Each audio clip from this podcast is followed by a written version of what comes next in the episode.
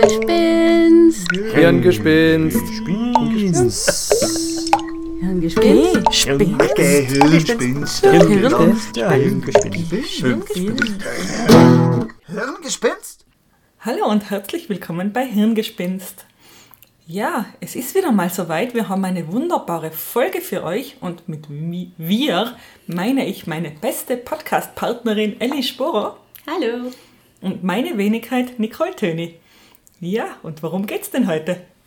Ja, wir haben uns gedacht, das Jahr 2020 neigt sich dem Ende und wir wollen noch ein bisschen äh, hirngespinstmäßig Revue passieren lassen, was denn so stattgefunden hat dieses Jahr. Oder auch was nicht stattgefunden hat oder hätte passieren können. Stimmt, genau. Weil 2020 ist ja in vielen Bereichen nicht ganz so gelaufen, wie man sich es ähm, erhofft hätte, nicht gesagt.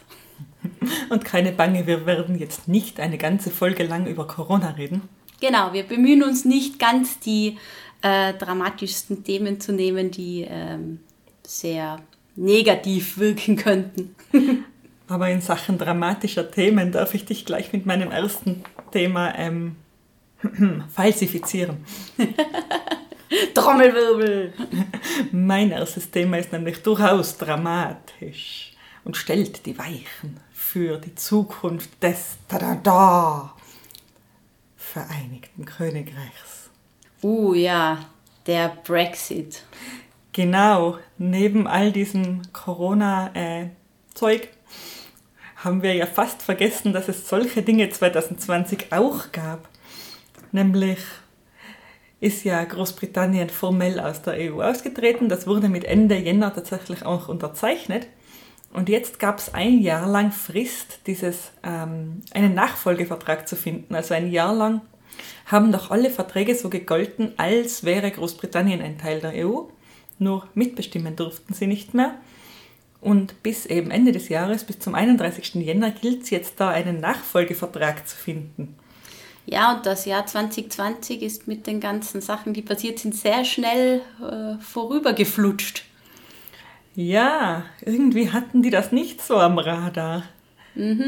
Und die Frage, was wäre, wenn es einen harten Brexit gäbe, die dürfen wir uns durchaus mal stellen, denn diese Variante ist gar nicht so unwahrscheinlich. Das stimmt, gerade in den le letzten Tagen klingt es so, als ob sie sich sehr schwer einigen. Ja, der, der Handelspakt wird ja schon eben seit einem Jahr verhandelt und hart verhandelt, aber irgendwie ist nicht wirklich eine Einigung in, in Sicht. So eine Streitfrage dreht sich da um die Fischereigewässer von Großbritannien. Genau, und da haben sie Forderungen, die, glaube ich, die Franzosen nicht ganz so toll finden. Ja, Großbritannien hätte halt gern Hoheit über die eigenen Fischereigewässer, was man ja natürlich verstehen kann. Aber andererseits, wenn da jetzt jahrzehntelang ähm, europäische Firmen da schon gefischt haben und ähm, es jahrzehntelang bestimmte Rahmenbedingungen gegeben hat, warum sollte man jetzt ersatzlos auf diese verzichten? Klar, das will sicher niemand. Da hängt ja in anderen Ländern auch Industrie bzw. halt Fischerei davon ab. Eben, also ich kann schon verstehen, warum hier hart verhandelt wird. Irgendwie sind beide Standpunkte durchaus valide. Klar. Und ja, das ist nicht die einzige Streitfrage. Wie schaut es eigentlich mittlerweile mit Nordirland aus? Das war doch immer ein großes Thema. Ja, da ist wohl schon das Nordirland-Protokoll schon in Kraft. Mir erschließt sich jetzt aber nicht ganz, ob das das Problem wirklich vollumfänglich löst, meiner, also in, in meinen Augen. Ich bin mir da überhaupt nicht sicher. Klar. Und eben andere Sachen hängen damit wahrscheinlich auch noch zusammen auf wirtschaftlicher Ebene, die noch gar nicht ausgehandelt sind.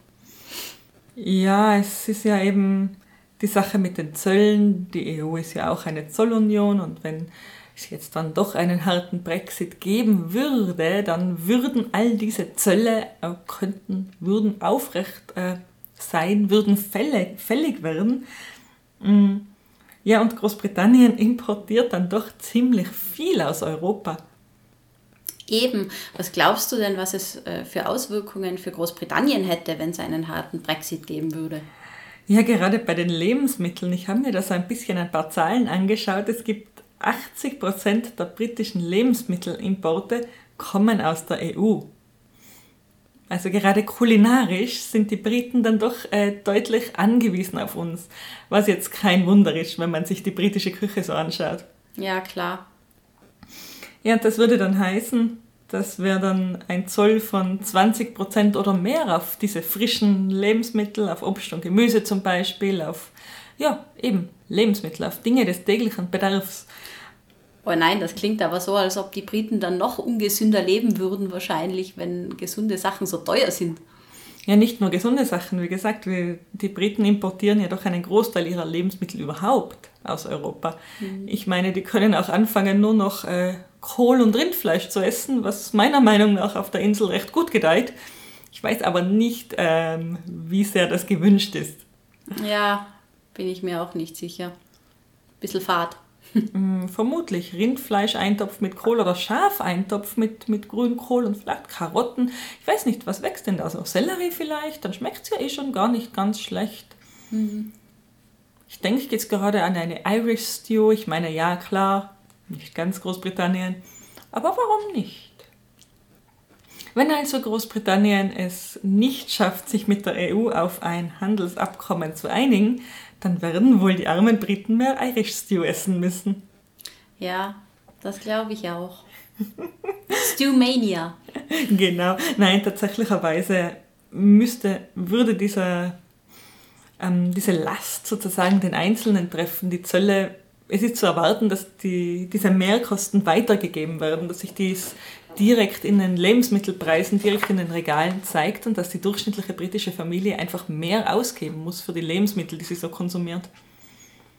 Also das nur als einen Aspekt. Der andere Aspekt ist natürlich, ähm, wie sind wir als EU momentan überhaupt dran? Tja. ohne Großbritannien etwas besser, möchte man meinen. So viel Aufwand, wie die erzeugt haben in den letzten zwei oder drei Jahren. Kein Britenrabatt mehr, kein kategorisches Dagegensein in Dingen europäischer, ähm, europäischen Zusammenwachsen sozusagen, äh, verstärkter europäischer Integration. Ja, schon schön, oder? Oder die ganzen Streitthemen, die dann einfach ganz viel Zeit wegnehmen, um richtige Lösungen für, für bestehende Probleme zu finden. Sollen wir sie also beruhigt ziehen lassen, die lieben Briten? Es macht schon wahrscheinlich auch wieder Probleme, oder? Natürlich. Also solche Entscheidungen machen immer Probleme. Und das Hauptproblem, das ich momentan sehe, ist, dass sich, Achtung, ähm, Triggerwort, die EU in der Corona-Krise auch nicht gerade ein Ruhmesblatt, mit, auch nicht gerade mit Ruhm be bekleckert hat, sodass die EU leider aus dieser Krise nicht gestärkt hervorgeht. Jetzt haben wir also zwei Krisen innerhalb kürzester Zeit, die die EU hier lösen musste, die zu keinem befriedigenden Ergebnis kommen. Zusätzlich mit einigen anderen Krisen, die ja dann noch nebenbei laufen, die wir ja nur momentan nicht am Radar haben. Genau, das Flüchtlingsthema ist ja immer noch nicht fertig ausdiskutiert zum Beispiel. Das ist jetzt eine sehr euphemistische Art, das zu sagen. Nach wie vor leben äh, Menschen in Moria unter menschenunwürdigsten Bedingungen, muss man sagen, und die EU schaut, schaut zu in diesem Sinne, schafft es nicht, auf eine Lösung zu kommen, muss zusehen, wie auch immer. Mm, ja, also die, die Liste ließ sich weiterführen. Aber ja, das ist eine andere Geschichte, wie es so schön heißt. Das stimmt. Hast du vielleicht noch äh, positive Auswirkungen, die es in Großbritannien geben würde durch den Brexit? Durch einen hm. harten Brexit? Durch einen harten Brexit positive Auswirkungen. Nun ja, ähm, persönliche Zufriedenheit bestimmter Hardliner. Schauen wir mal, wie lange die wirklich zufrieden sind dann. Das würde mich interessieren. Ja, vielleicht generell, ich meine, Großbritannien erhofft sich ja schon jetzt eine Hinwendung Richtung USA, erhofft sich neue Chancen, erhofft sich ja eben Veränderungen, Impulse. Und vielleicht kommen diese ja auch, ich weiß es nicht. Es, es wäre ihnen eigentlich zu wünschen. Nachdem aber die USA als Global Player sich gerade auch so stark verändert, ähm, ist mir nicht ganz klar, wie hoch ähm, Großbritannien hier auf der Prioritätenliste der USA wiederum steht. Ja, das stimmt. Die haben mit sich selber genug zu tun. Eben, und momentan beobachtet man ja doch einen Rückzug der USA aus europäischen und teilweise auch weltpolitischen Agenten. Ja, das war ja äh, ganz oben auf der Agenda von Trump. Raus aus allem. America First und raus aus allem. Da gibt es ja eine ganz lange Liste.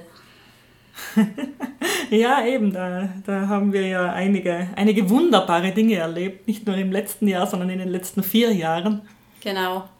Aber Jetzt als, als Höhepunkt noch am Schluss der Austritt aus, oder aus der WHO, ähm, also keine Zahlungen mehr leisten an die WHO, gerade in einer äh, Pandemie. Ja, also eine Entscheidung, die von großer Weisheit kündet, muss man ja wirklich sagen. Schon, ja.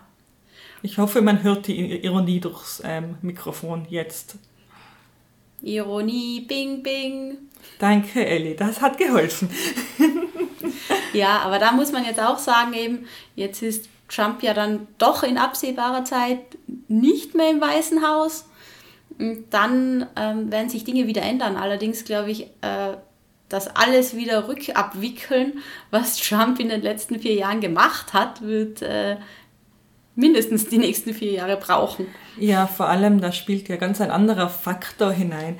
Und zwar geht es ja auch um, naja, ganz plakativ gesprochen, das Ansehen der USA in der Welt, dieser Anspruch der USA, ähm, eine Hegemonialmacht zu sein. Ich nehme jetzt einmal dieses doch etwas belastete Wort, aber trotzdem, also dieser Anspruch der USA, weltweit ihren Einfluss auch ausüben zu können, weltweit ihre eigenen Interessen auch vertreten zu können und das sowohl auf diplomatischem als auch auf militärischem Weg, dieses, dieses Ansehen, dieses hat eindeutig Schaden genommen. Also das wird so schnell nicht zu reparieren sein.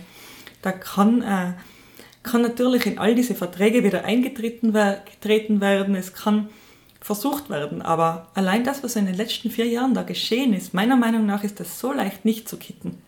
Was da zerstört worden ist. Genau, und aus europäischer Sicht ist es ja, und jetzt kehren wir wieder ein bisschen zu den Briten zurück. Aus europäischer Sicht zehren wir ja von den äh, Leistungen der Amerikaner eigentlich, und zwar speziell was unsere Sicherheitspolitik betrifft.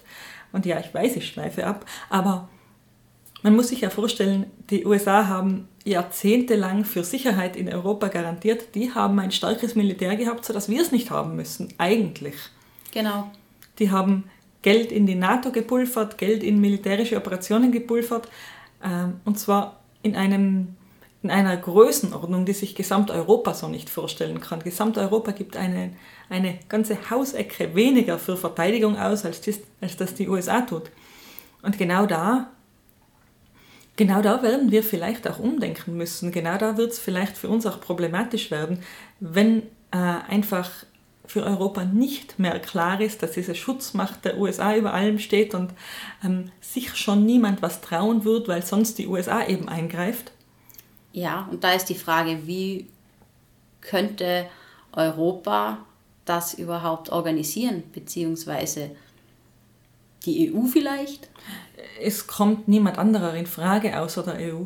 Aber damit sind wir jetzt wirklich wieder beim Anfang durch den Brexit und durch den Umgang mit der Corona-Krise und durch das Faktum, dass zwei nicht vollständig demokratische Staaten Teil der EU sind mit ähm, Ungarn und Polen. Ja, durch diese, durch diese Fakten ist es für die EU auch sehr schwierig, hier handlungsfähig zu bleiben und zu werden eigentlich. Ja, und es ist einfach ein Problem, dass die EU so organisiert ist, dass sehr viele Dinge doch wieder auf ähm, Entscheidungen einzelner Staaten hinauslaufen und auch einzelne Staaten, die ihre eigenen Interessen im Vordergrund haben und nicht ganz Europa, dann sehr viel auch blockieren können. Und gerade der Brexit zeigt ja auch, dass ähm, eben ein einzelner Staat die EU durchaus im At in Atem halten kann. Ja, auf jeden Fall.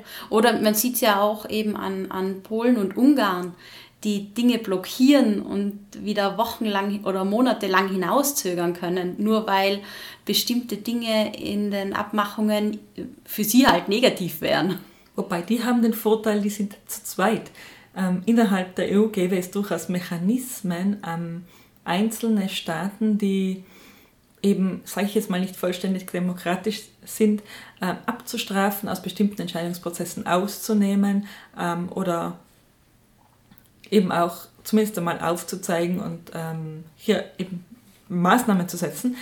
Dazu braucht es aber die Zustimmung sämtlicher anderer Mitgliedstaaten und wenn beide Staaten sich hier gegenseitig die Stange halten, dann funktionieren diese Mechanismen natürlich nicht, dann greift das nicht und dann können Ungarn und Polen die EU in bestimmten Fragen wie eben gerade der Migrationsfrage vor sich hertreiben. Ja, klar. Und das ist wirklich problematisch. Und eben, das ist ein Grund, warum in der EU sehr viel sehr träge läuft und oder auch eben gar nicht funktioniert. Genau, und in diesem Sinne, ja, was wäre, wenn der harte Brexit jetzt durch ist? Und was wäre, wenn es Großbritannien, es ist ihnen nicht zu wünschen, aber der EU wäre es zu wünschen, was ist, wenn es Großbritannien nach dem Brexit tatsächlich spürbar schlechter geht, wenn äh, tatsächlich das BIP erheblich sinkt, wenn die Währung ähm, einbricht, der Wechselkurs zum Euro einbricht, wenn ähm, einfach spürbar ist, dass es ohne die EU viel schlechter geht. Ja, das wiederum würde die EU stärken in einer, in einer Situation, wo sie eine solche Stärkung dringend nötig hätte. Ja, klar. Ach. Aber Elli, wir politisieren. Stimmt.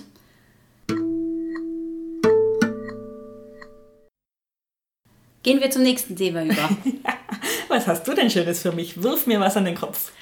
Passend zum Brexit ähm, gibt es auch äh, ein Jubiläum von den Beatles. Let it be, let it be. Wem tun schon die Ohren weh? Ich höre schon auf zu singen. ja, John Lennon. Ja, es gibt zwei eigentlich sogar. John Lennon wurde 1980 äh, erschossen und äh, vor 50 Jahren haben sich die Beatles getrennt. Warte, wollten wir über fröhliche Themen sprechen? Ähm, ja, Beatles-Lieder äh, sind vielleicht fröhlich. In Ordnung. Ach, ich habe ein paar äh, Absurditäten zu dem Thema. Die sind doch lustig, oder? Sozusagen, was wäre, wenn sich die Beatles nicht getrennt hätten?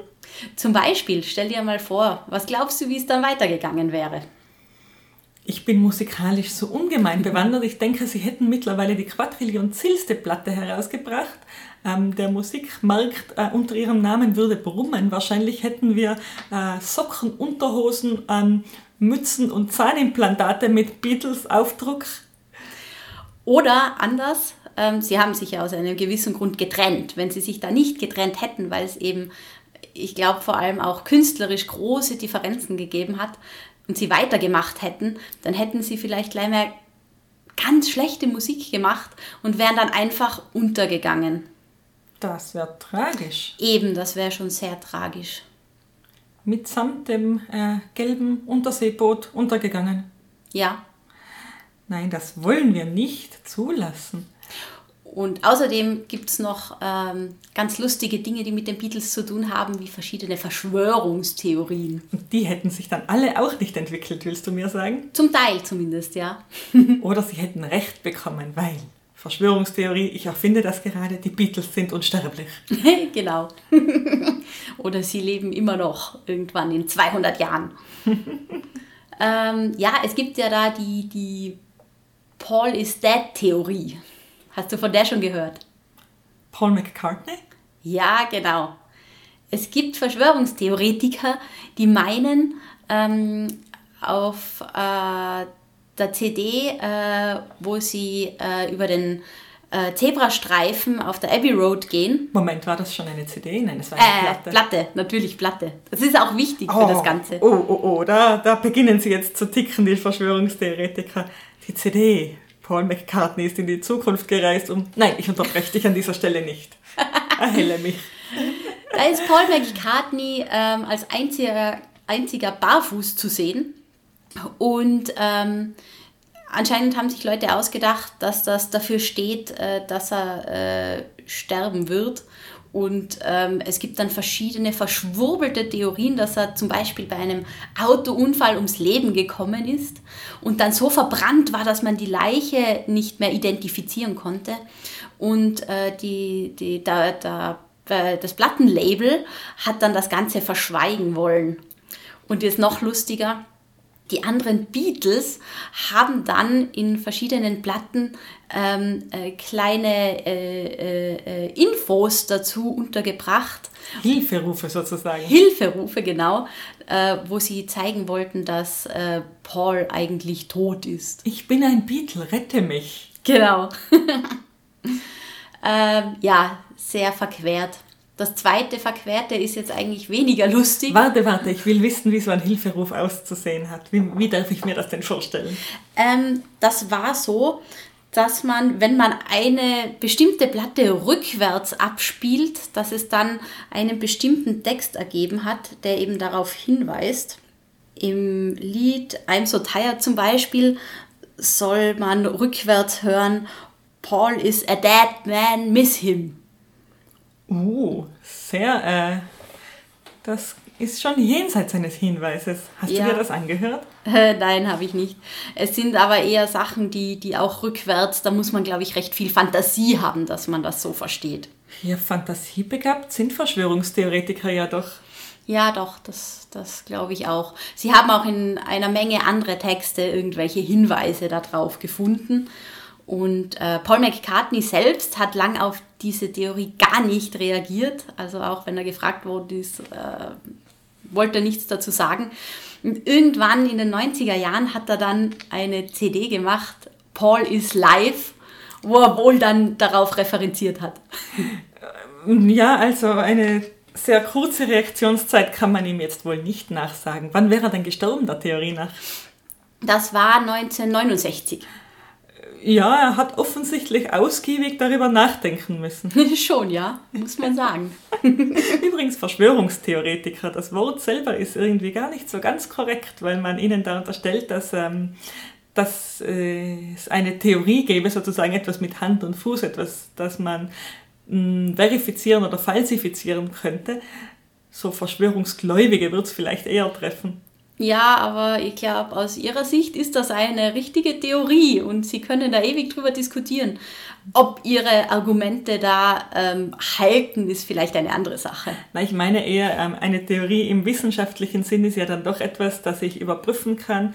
Ich kann aus meiner Theorie Erkenntnisse ableiten und wenn diese Erkenntnisse dann äh, zutreffen auf die reale Welt und so weiter und so fort. Also äh, diese, diese Verschwurbelungen halten ja einer wissenschaftlichen Überprüfung nicht stand und die erfüllen auch nicht, ähm, wie soll ich sagen, die Voraussetzungen, die eine richtige Theorie benötigen würde. Nein, das sowieso nicht. Deswegen ist das Wort Theorie hier irgendwie. Ich habe das kürzlich selber in einem anderen Podcast gehört, also danke an äh, das andere Podcast, sollen wir es namentlich nennen? Ja, Ja, dann danke an Hoaxilla, die sich damit recht ausführlich beschäftigen. Aber egal, äh, zurück zu den Beatles. ja, genau. Ich äh, bin jetzt noch, äh, ich habe noch eine zweite Verschwörungstheorie gefunden, beziehungsweise ähm, die kennen vielleicht sogar mehr Leute. Ähm, du hast doch sicher schon einmal von Charles Manson gehört. Ich habe auch von Marilyn Manson gehört, hilft das? Nein, in dem Fall nicht. Der hat sich selber doch nach Charles Manson benannt, ja? Das schon, ja, aber das hilft leider für die Verschwörungstheorie nicht ganz so viel. Schade. Ähm, Charles Manson äh, war ja der ähm, Anführer eines Kultes in Kalifornien. Der, äh, der Kult, der hat sich ähm, um das Wort Helters Kelter äh, geformt. Also Helters Kelter war laut äh, Charles Manson sozusagen ähm, ein ähm, Rassenkampf, der ausbrechen wird und der ähm, einerseits reiche Menschen betrif betreffen wird und schwarze Menschen und die werden sich dann gegenseitig ausrotten oder so ähnlich. Hat der Begriff irgendeine ähm, Bedeutung? Ist das ein Kunstwort? Ist das erfunden? Das Wort kommt eben von, den, von, der, von einem Beatles-Lied, äh, also das he heißt Hält das Kälter. Und eigentlich äh, ist das eine Attraktion im Vergnügungspark, eine, ähm, eine Rutsche oder sowas ähnliches, was Charles Manson aber nicht gewusst hat. Uh, jetzt wird's abstrus. Also wegen einer Rutsche werden sich reiche und äh, schwarze Menschen gegenseitig. Naja, der Mensch scheint gröbere Probleme gehabt zu haben, aber darauf willst du, denke ich, raus, oder?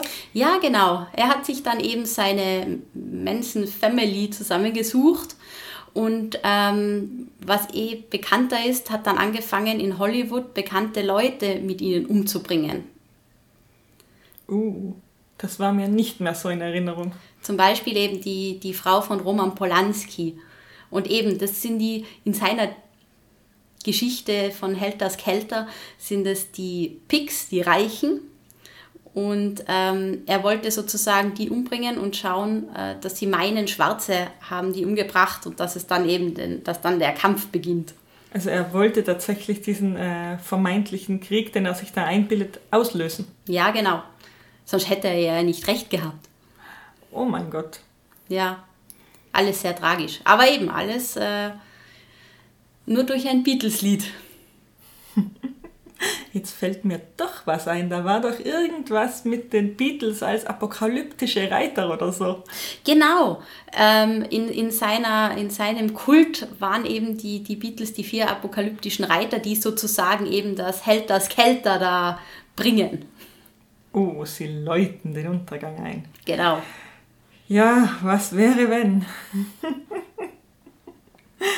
Ich glaube, wir lassen die Beatles einfach separiert. Was meinst du? Ich glaube auch. lassen wir die Dinge, wie sie sind. Rütteln wir nicht an solch sensiblen Machenschaften, denn wer weiß, vielleicht hat Paul McCartney ja was dagegen. Eben. Dann würde er es in 30 Jahren vielleicht sagen.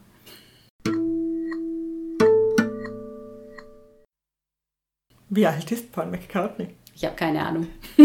Aber sie leben ja ewig, die Beatles. Ich vergaß, ich vergaß. Äh, wollen wir uns in ähnlich epische Sphären schwingen? Ja, bitte. Und zwar eine weitere total tolle Meldung des heurigen Jahres stammt tatsächlich aus der Wissenschaft, wie so viele tolle Dinge im Übrigen. Stimmt.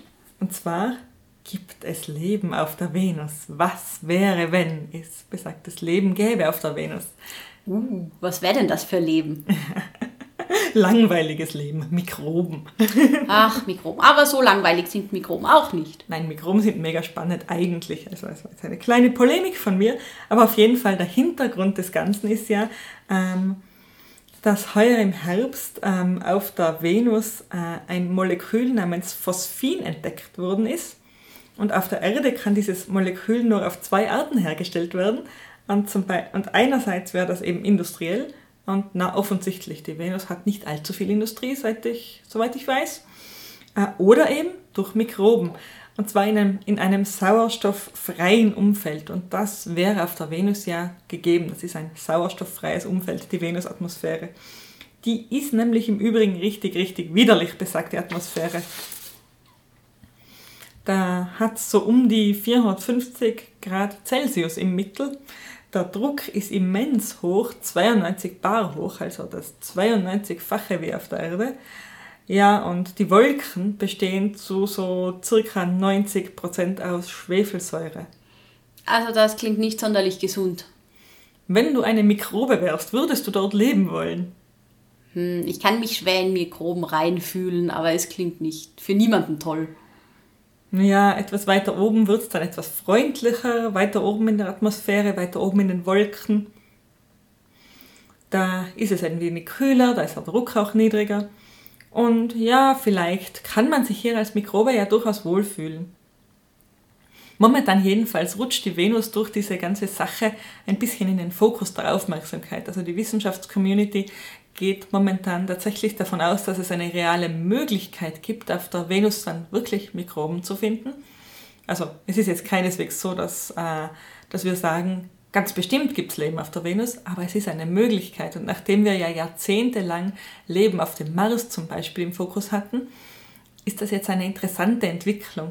Indien zum Beispiel möchte ähm, zur Venus fliegen, möchte 2025 die Venus erreichen und ähm, soweit ich das mitbekomme, dann auch äh, Proben von der Atmosphäre nehmen, Daten einsammeln ähm, und diesem Geheimnis einfach weiter auf den Grund geben, gehen. Ja, und also ich finde das schon ultra spannend, also muss ich ehrlich sagen, weil was würde es denn heißen, wenn es jetzt Leben gäbe auf der Venus? Ja, wir wüssten, dass wir nicht allein im Universum sind, essentiell. Das ist schon sehr toll. Ich finde das Venus-Thema auch total toll, weil ich als Jugendliche einige Science-Fiction-Bücher gelesen habe, äh, die eben auf der Venus spielen. Und jetzt in den letzten Jahren hat es immer nur den Mars gegeben und mich freut es voll, dass die Venus jetzt auch wieder in den Mittelpunkt rückt. Ja, so alte Science-Fiction geht von der Venus auch als ähm, dschungeligen, äh, drückend heißen, aber eben noch habitablen Planeten aus. Also gerade so aus den 60er Jahren oder so, die Science Fiction, die kenne ich auch, also einiges davon. Das ist schon sehr toll. So, so würde ich es mir ja gerne vorstellen, aber so wird es halt wahrscheinlich nicht aussehen. Ja, wie gesagt, bei äh, 464 Grad Celsius und 92 Bar Druck, da wird der Dschungel ziemlich platt. Hm. Und die Schwefelsäure tut ihr Übriges. Ja, die Schwefelsäure, die gefällt mir sowieso nicht. Na, wie gesagt, also Leben wie auf der Erde ist es sicher nicht auf der Venus. Also Mikroben ja, aber ähm, dass da jetzt ganze Zivilisation, Zivilisationen unentdeckt vor sich hin Häuschen bauen auf der Venus, das wird es, glaube ich, nicht spielen. Schon sehr schade. Hättest du gern Nachbarn gehabt? Ja. Wer denn auch nicht? Denn wenn es denn jetzt wirklich eben Leben gibt auf der Venus, dann eben dieses Wissen, dass wir nicht allein sind im Universum. Ich muss es nochmal betonen, weil für mich ist das schon ein, ein, ein großes Ding eigentlich, wenn wir als Menschheit endlich wissen, mit Gewissheit sagen können, dass sich Leben auch auf anderen Planeten entwickelt hat, dass eben die Erde nicht der einzige Planet im ganzen großen Universum ist. Ja, da suchen wir ja doch schon sehr lange danach. Ja, und mit äh, durchwachsenem Erfolg, sage ich nun mal, sage ich mal. Ja, klar. Gibt auch verschiedenste Theorien, warum wir hier nichts finden, aber das ist eine andere Geschichte. Eben. Aber es gibt eben viele, viele Möglichkeiten mittlerweile, die gefunden worden sind. Einige sind zwar so weit weg, ich glaube, das haben wir auch schon mal in einem Podcast gehabt, die sind so weit weg, dass äh, wir halt nicht so schnell nachforschen können, ob es stimmt, dass dort was lebt oder leben könnte so ziemlich alles außerhalb unseres Sonnensystems ist, ist sehr, sehr weit weg und wir können nicht einfach hinfliegen und nachsehen gehen. Logisch, so dass das Grundproblem der ähm, ja, ähm, Astrophysik. Wir können nicht einfach hinfliegen und nachsehen. Wir sind davon ange darauf angewiesen, was denn da an Informationen freiwillig zu uns kommt. Äh, meistens in Form von Strahlung irgendeiner Art und Weise. Und ja, das muss interpretiert werden. Das ist ja nicht einfach nur äh, Licht, das uns da erreicht, sondern das ist ein ganzes, ganzes Spektrum und in diesem Spektrum stecken eben so viele Möglichkeiten, diese Daten sich dann auch anzusehen.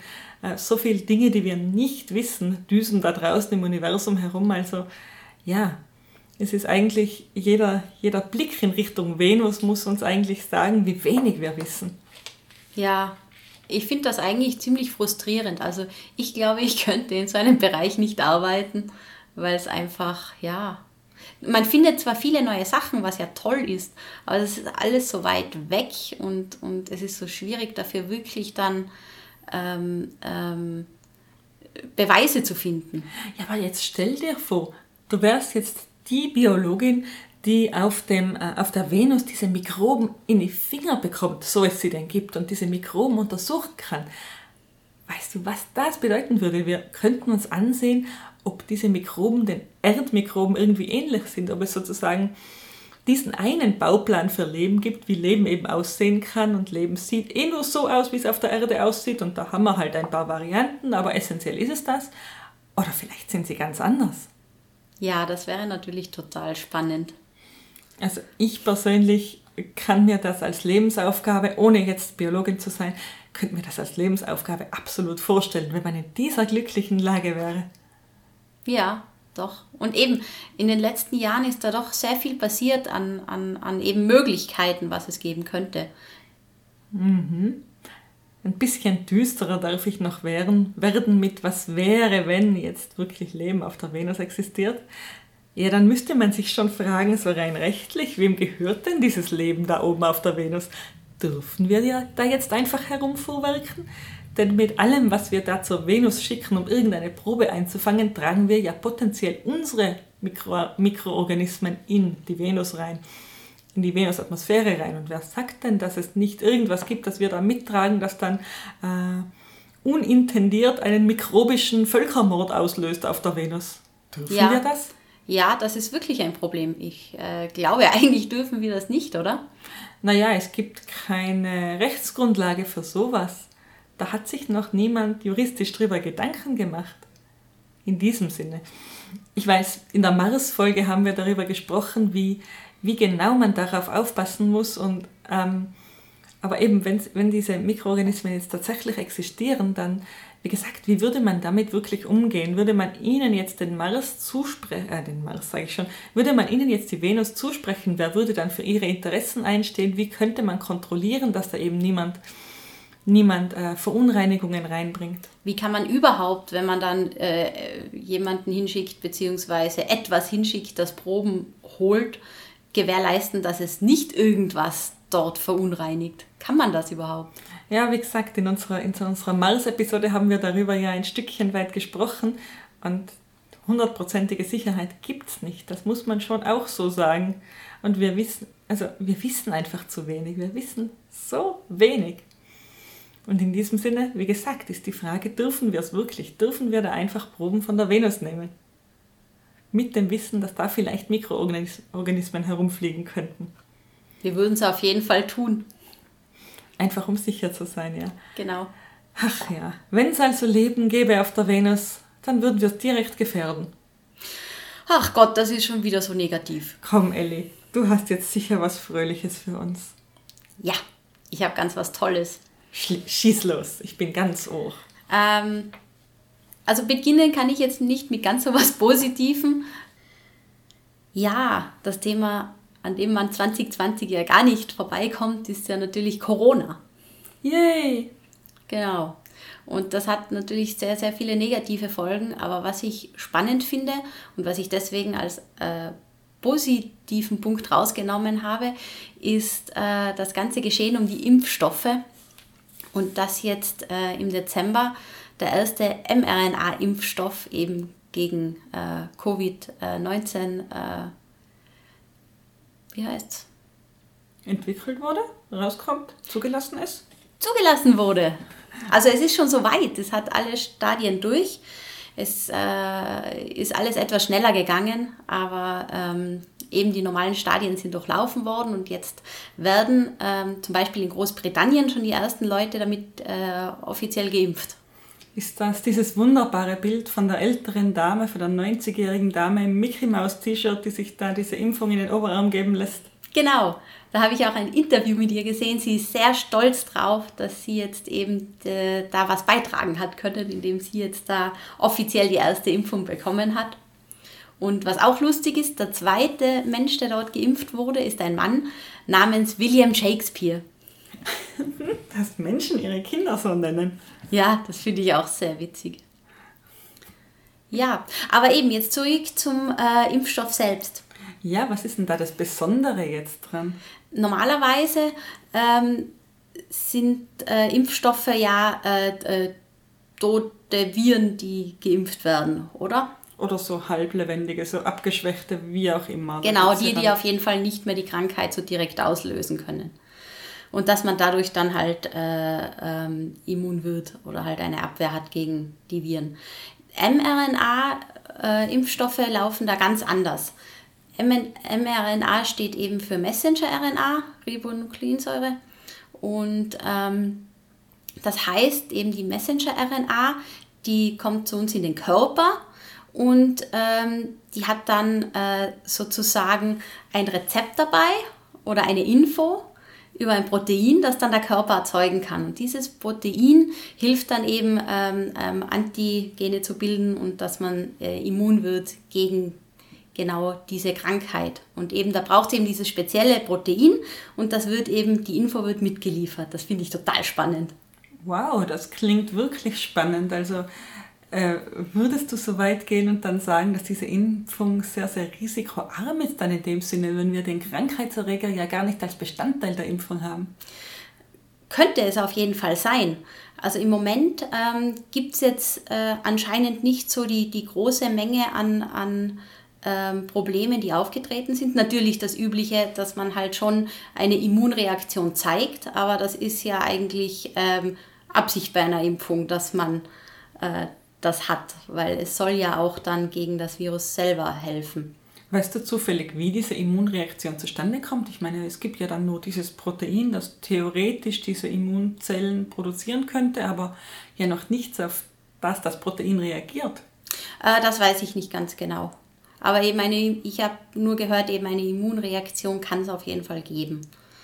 Aber eben sonstige Nebenwirkungen sind eigentlich eher äh, nicht aufgetreten. Okay, du hast von einer mRNA, von einer Messenger-RNA gesprochen. Und diese Ribonukleinsäure ist ja der wesentliche Bestandteil auch der DNA.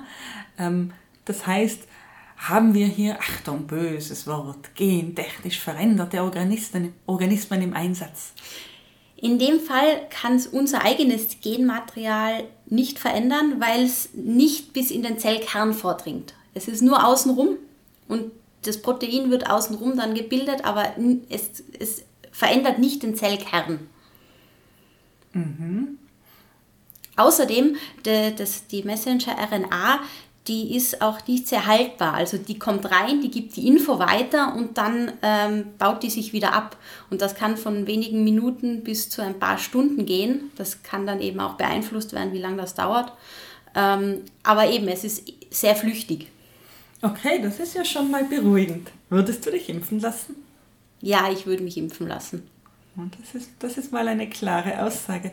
Insofern, ja, hat die ganze Corona-Krise tatsächlich etwas Gutes. Wie ist denn deine Einschätzung? Hätten wir den ersten mRNA-Impfstoff, wenn die Krise nicht gewesen wäre, erst viel später bekommen oder? Ja, hätten wir wahrscheinlich schon.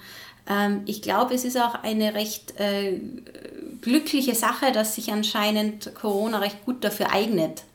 Ähm, nicht jede Krankheit eignet sich dafür. Sie, sie forschen eigentlich schon recht lang an mRNA-Impfstoffen, konnten aber jetzt eben noch keinen äh, so weit bringen, dass er, dass er wirklich überhaupt in Richtung Zulassung gegangen wäre. Spannend ist, für was sie mRNA-Impfstoffe bis jetzt ähm, ähm, machen wollten. Und zwar? Das wäre einmal ähm, äh, für die Influenza. Aber da haben wir doch was, oder so? Ja, aber die würden dann, glaube ich, äh, äh, länger vorhalten. Ach so, Moment. Influenza, ist das die echte Grippe oder einfach nur? Die echte Grippe, genau. Okay. Dann Tollwut. Oh, da brauchen wir dringend was. Tollwutimpfungen sind anscheinend riskant und widerlich. Ja, sie sind anscheinend jetzt schon besser, aber das wird es natürlich noch ein bisschen verbessern, weil sagen wir so, das, was bis jetzt bekannt ist an, an, an negativen Dingen, die mit mRNA-Impfstoffen passieren können, wenn sie wirken, ähm, ist sicher weniger wie die, die, das, was ich von der Tollwutimpfung gehört habe. Wenn sie wirken? Ja, eben bei, beim Corona-Impfstoff, da wissen sie mittlerweile schon, dass er wirkt. Aber es gibt ja noch keine anderen, die jetzt zulassungsfähig gewesen wären. Also ich glaube, da sind sie auch noch nicht so weit, dass sie eben wirklich sagen können, dass die fix dauerhaft wirken. Okay, aber bei Corona wissen wir, dass der Impfstoff für eine gewisse Zeit anhält. Weißt du zufällig, wie lange? Nein, aber ich glaube, das wissen sie selber ja noch nicht, weil es ihn ja noch nicht so lange gibt. Hm, dann hoffe ich, dass das, ähm, tja, sich bald herausstellt. Das hoffe ich auch. Nein, falsch. Ich hoffe, dass es sich sehr lang nicht herausstellt, denn das würde bedeuten, dass der Impfstoff sehr lang ähm, aktiv ist im Körper, sehr lange Wirkung zeigt. Genau. Auf jeden Fall wissen Sie von den ersten Leuten, die Sie geimpft haben, bis jetzt, dass er immer noch wirkt. Das ist ja schon was. Aber was noch fehlt, genau Krebsimpfstoff wollen Sie machen mit mRNA. Wow. Gegen eine spezifische Art von Krebs, nehme ich an, oder? Ähm, das ist jetzt nicht so genau drin gestanden, aber eben ähm, Krebs gibt es halt gar nichts. Und wenn man da wirklich was machen könnte mit dieser Variante, das wäre schon cool. Wobei Krebs gegen Krebs gibt es gar nichts, ist jetzt so auch nicht mehr ganz korrekt. Es gibt verschiedenste Krebsarten, gegen die man schon wirksam vorgehen kann. Ich darf dich nur gerade an diese HPV-Sache äh, erinnern. Die HPV ist ja ein Krebstrigger und da hat man ja dann doch mittlerweile Mittel und Wege dagegen vorzugehen. Das schon, aber so direkt Krebsimpfstoff. Ähm Klar, man impft hier gegen eine, gegen eine Vorstufe, gegen eine, ein Risiko sozusagen. Ja, es, es ist schon wahr. Aber trotzdem, also die, die, die, die Behauptung, dass man gegen Krebs so nichts machen kann, ist. Nichts machen habe ich nicht gesagt, aber es gibt keinen spezifischen Krebsimpfstoff. Ja, du, du hast recht. Ich wollte das Ganze nur etwas relativieren, weil ich glaube, dass sich da auch momentan sehr, sehr viel tut auf diesem Feld. Mhm. Was ich noch gesehen habe äh, bei der Recherche, es gibt auch DNA-Impfstoffe. Oh, das klingt wieder. Eben, das klingt irgendwie wieder problematischer, weil das würde, glaube ich, wirklich den Zellkern verändern können unter Umständen. Ich glaube, da haben sie auch nicht mehr so viel weiter geforscht, weil die mRNA eben ähm, zukunftsträchtiger ist. Das heißt, diese DNA-Impfstoffe gibt es nicht im Sinne von, sie sind im Handel, sondern die existieren im Sinne von, die gibt es irgendwo im Labor und theoretisch könnte man da weiter forschen und weit von Zulassung entfernt. Genau, Okay, das ehrlich gesagt ein wenig beruhigt mich das dann schon. Ja, aber ich finde es eben voll spannend, weil eben ganz viele Leute sagen halt, äh, die, die, der mRNA-Impfstoff, der ist ihnen zu, ähm, zu gefährlich, weil eben Gene manipulieren, pipapo. Aber eben, ich habe da jetzt wirklich mehr auch ähm, wissenschaftliche Videos und, und Texte gelesen und für mich klingt das sehr einleuchtend. Ja, ohne mich da jetzt im Detail damit auszukennen, klingt für mich auch sehr spannend und auf, auf jeden Fall nach einer zukunftsweisenden Methode auch. Wobei an die Mikrobiologen und unter unseren Zuhörern und Innen lasse ich mich natürlich auch immer gern eines äh, Besseren belehren. Also wenn ihr äh, uns da nähere Infos geben könnt als in diesem Fall Laien, dann sind wir sehr, sehr froh darüber.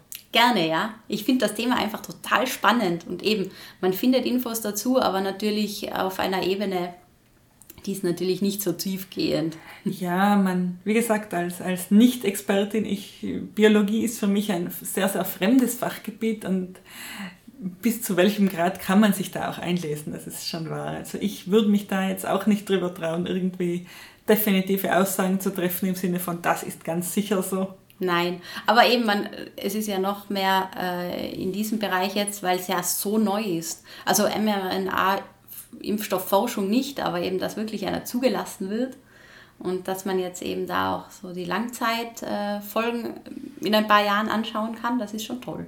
Mhm. Ja, was hat denn 2020 noch so alles gebracht? Ich habe eine wunderschöne Liste an Dingen, aber ich glaube, es nähert sich langsam das Ende unserer äh, Podcast-Sendezeit sozusagen. Und ich bin ehrlich gesagt auch froh, nicht über Dinge wie, oder Dinge, über äh, den Tod von George Floyd sprechen zu müssen, nicht über den Terroranschlag in Wien sprechen zu müssen.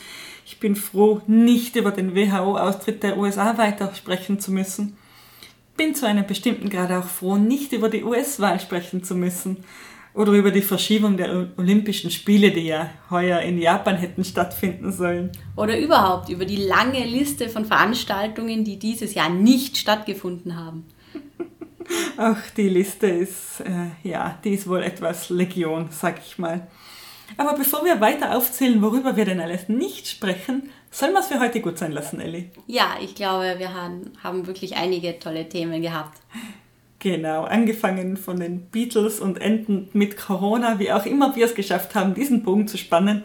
Und wenn ihr darauf jetzt genauso stolz seid wie wir, dann empfehlt uns doch einfach weiter. Schaut auf unsere Homepage www.hirngespinst.eu, lasst uns einen Kommentar da oder besser noch eine positive Bewertung, empfehlt uns weiter. Und ja, dann bis zum nächsten Mal. Tschüss. Ciao.